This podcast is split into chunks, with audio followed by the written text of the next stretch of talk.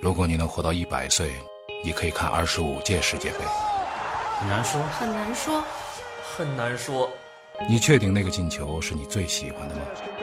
很难说，很难说，很难说，那天晚上你哭了，你还记得是为什么吗？很难说，很难说。很难说。那个比赛呢，一会儿我们再预测。但是今天有一个事儿必须要聊一下，为什么呢？这个 C 罗成了斑马了啊，就是抢了世界杯的头条哎是吧？ 对，这个斑马军团呢，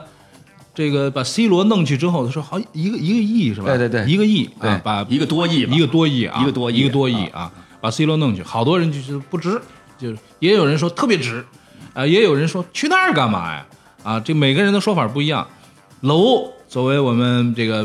啊编外 编外规则执行委员会的执委啊啊，当然这个编外执行委员会还是筹是吧？还有括号筹，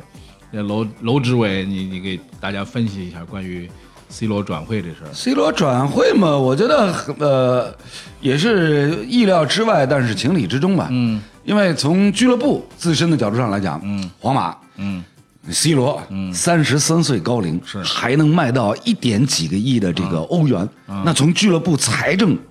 经营角度上来讲，白用了，嗯赚翻了，转翻了，白用了。绝对是赚翻了。嗯，你你接下来看看看这个看财报。啊，现在现在都流行看财报，嗯财报财报你接下来看这个皇马俱乐部的财报，那一定是，哈哈哈，所有的投资人都在那儿笑啊，嗯，笑不停的笑啊，嗯。而从球员个人角度上来讲呢，C 罗其实啊，他跟这个皇马俱乐部，包括跟西甲联赛委员会，甚至跟西班牙媒体相互之间哎，这个不对付啊，也是由来已久了。嗯，啊，就是像你像之前曾经曾经提到过的，有个比较典型的，就是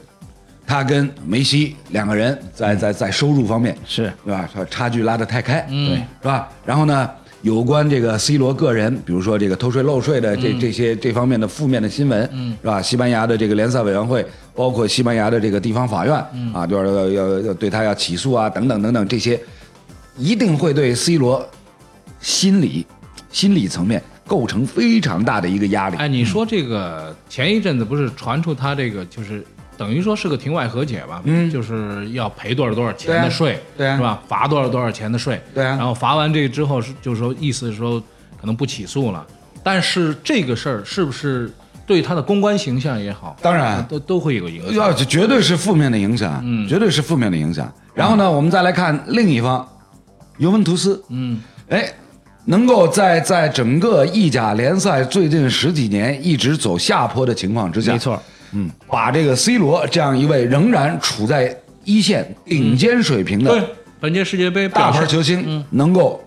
招至麾下，嗯，啊，这个对于这个尤文图斯俱乐部而言，嗯，同样也是放了一个卫星。然后呢，接下来能够引申的、引发出来的，比如说在在这个球衣销售啊，在这个现场观众的上座率的这个、这个招募啊嗯关键是等等各方面关嗯股股票涨了，啊，都是都会有帮股助票的涨呀了。多少知道吗？股票涨了百分之二十三。你是说尤文图斯的尤文股图票？斯对啊，尤文图斯股票一下涨百分之二十三，你要知道，才宣布了这一个 消息，就股价百就分就之逆二势上扬。嗯百分之二十三是什么意思啊？百分之二十三就是那一亿不用花了，不用就花，来了，嗯就是 整整个市场就来了。所以现在啊，就说 C 罗的这个市场价值，这一次 C 罗是证实了自己的市场价值，嗯就说你看啊，我一能卖出一个亿去，而且花钱买我的人，只要告诉大家我买了它，你就不用花钱了，对啊呃啊，股民就给你花了。呃我我看起来啊，就是包括今年，因为有一些适龄的球员都三十多岁了，他们已经开始要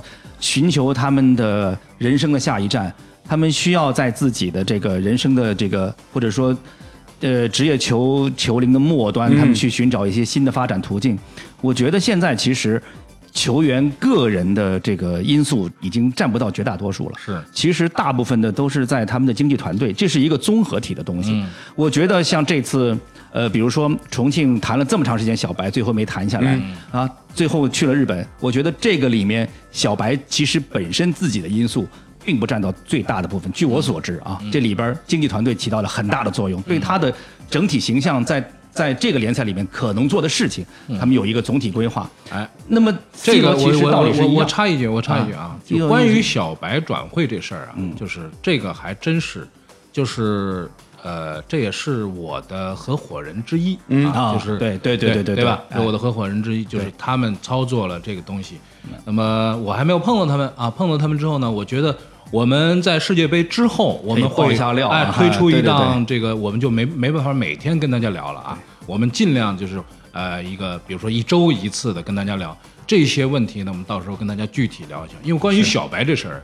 我是一直揪心，我是希望把小白弄了，小白多好啊， 对不对？但是这次没有成功啊，对他们有他们综合考虑。那我觉得就是说，呃，现在比如说像这个 C 罗他去尤文这件事情，我觉得其实尤文现在在意甲的地位相当于拜仁在嗯德甲的地位，对吧？那么换句话来说。呃，尤文需要能够呃树立这样这样一面联赛旗帜的话，那么他们需要一个联赛的旗帜性的人物，嗯，所以他们也是做综合考虑。我觉得就是说，现在就像楼提到的，有很多因素会促成一个球员到一个地方去，嗯，但其实这是一个大工程，它不是一个球员拍脑袋说今天我要去哪儿，嗯，这是在多方因素考虑，就像你要排一个就是各种因素的一个一个一个一个一个表一样的，嗯，然后这个表它会趋趋向怎么样一个数据，然后通过甚至通过计算机分析，嗯，他们会认为说这种呃边际效益、呃经济效益，包括社会效益最好的这种方式。所以球员他根本